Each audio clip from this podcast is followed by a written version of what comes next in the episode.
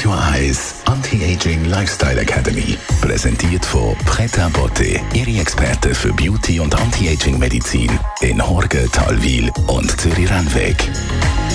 pretabotte.ch wenn man Haut und ihre Problematik ein bisschen genauer anschaut, taucht immer wieder der Begriff Rosatia auf. Frau Dr. Caroline Zepter, Sie sind Anti-Aging-Expertin. Sie haben das oft bei sich auch in der Praxis Menschen mit Rosatia. Was ist das eigentlich? Im Moment ist der arme Charles doch in der Presse. Wenn Sie ein Foto von ihm sehen, wissen Sie, wie Rosatia ausschaut. Also das sind rote Wangen, eine knallrote Nase, die auch ein bisschen vergrößert, vergröbert ausschaut.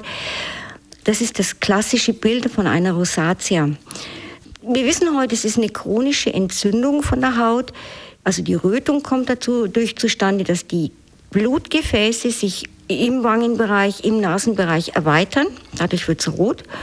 Und diese Gefäßerweiterung führt dazu, dass plötzlich viel mehr und auch andere Bakterien dort wachsen können. Die Haut wird ein bisschen wärmer und diese minimale Temperaturerhöhung führt dazu, dass andere Bakterien dort wachsen können, als eigentlich vorgesehen sind.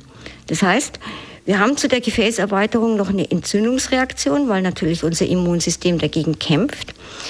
Und in den allermeisten Fällen kommt noch eine Veränderung von der Darmflora dazu. Wie können Sie das behandeln? Eben auch ganzheitlich. Ich meine, man kann natürlich am Anfang eine Creme geben, um die, ähm, die Flora wieder zu regulieren oder was gegen Pilze und Milben.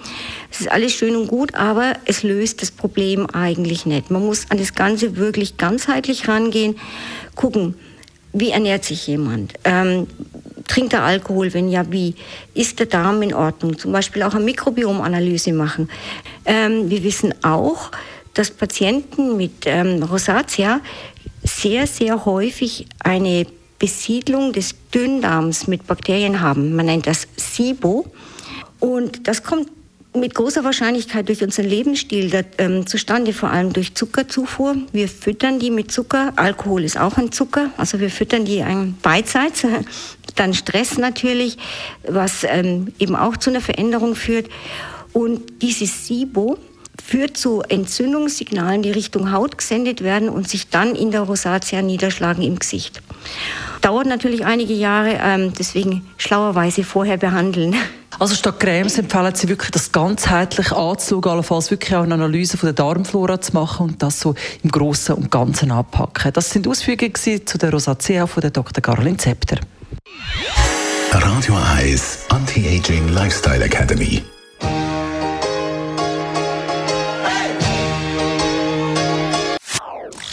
Das ist ein Radio 1 Podcast. Mehr Informationen auf radio1.ch.